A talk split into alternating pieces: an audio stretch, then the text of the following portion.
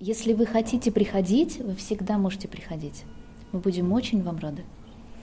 Это всегда бесплатно. Участие в качестве заместителей, наблюдателей. Можно приходить, смотреть, сидеть. А, в понедельник 8 тоже 20. В понедельник и в среду в 8 часов.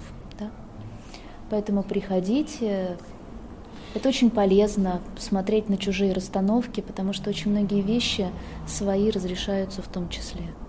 Какие-то приходят осознания о том, что я правильно делаю в своей жизни, что неправильно – потому что прежде всего мы учимся жить по этим законам.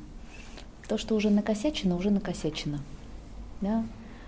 Но тем не менее, пока мы живы, непоправима только смерть, все остальное можно исправить. Вот мы и учимся исправлять.